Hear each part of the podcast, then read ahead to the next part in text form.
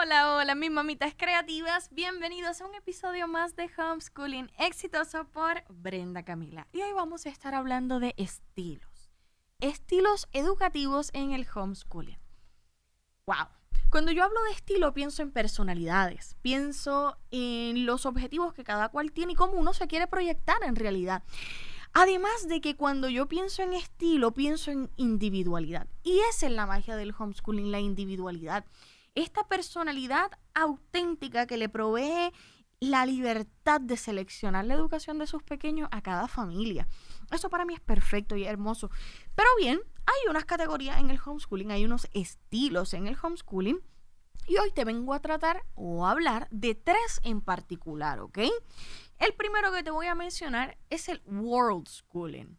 Es aquellas familias que educan a través del mundo. Literalmente estamos hablando de familias nómadas, estamos hablando de familias viajeras, estamos hablando de familias eh, bueno, de, de, pequeños que son artistas, deportistas, que no tienen el tiempo para ir a la escuela, tienen, digamos, una alta habilidad que sus padres han decidido potenciar y desarrollar y educan pues en base a las experiencias que tenga el niño a través de la vida. Entonces, ese sería el primero que te quiero comentar, el World Schooling. Este se caracteriza porque cada lugar en el que yo estoy es una nueva experiencia para aprender y experimentar desde cultura, lenguaje, eh, exponenciación de habilidades previas. Yo aprovecho la circunstancia y el lugar en el que estoy, en el país en el que estoy, para apreciar, para aprender, para formarme y desarrollarme. No hay un currículo preestablecido, no hay eh, unos temas preestablecidos. Aprovecharon la oportunidad. Ahora, el segundo, el segundo estilo que te vengo a compartir es el unschooling. UN, discúlpenme mi inglés. UN schooling, unschooling. Esta es una desescolarización. Cuando yo hablo de desescolarización, estoy hablando de que quien guía la educación es el interés del niño mismo. Que tu pequeño se interese en algún tema y basado en ese interés es que tú vas trabajando la educación. Tú no direccionas, tú solamente eres acompañante del proceso. El niño es el que con sus intereses, curiosidades, etcétera, va encaminando tu proceso educativo y su proceso educativo, que es el más importante de todos. La desescolarización lo que está buscando es que el niño potencie su personalidad, su esencia, su autenticidad. Ahora bien, el unschooling es un poquito difícil evidenciarlo en carpeta, porque al uno aprovechar las circunstancias, pues podemos quizás realizar un journal y esa puede ser nuestra evidencia, tomar fotos. También podemos aprovechar distintas, eh, distintos intereses y realizar hojas de trabajo relacionadas a ese tema de interés. Eso estaría fabuloso y tienes tu evidencia.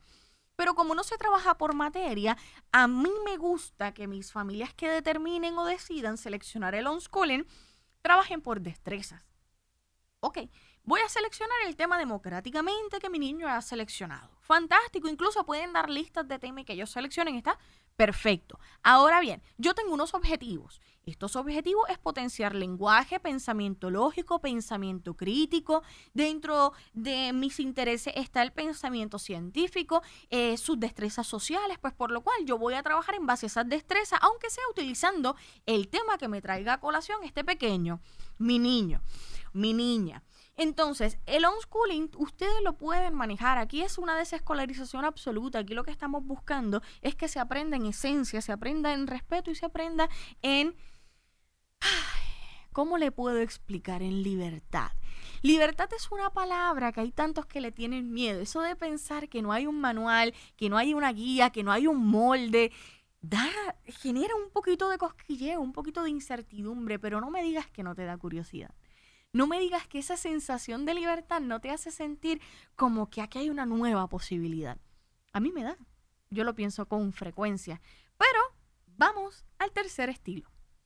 El homeschooling.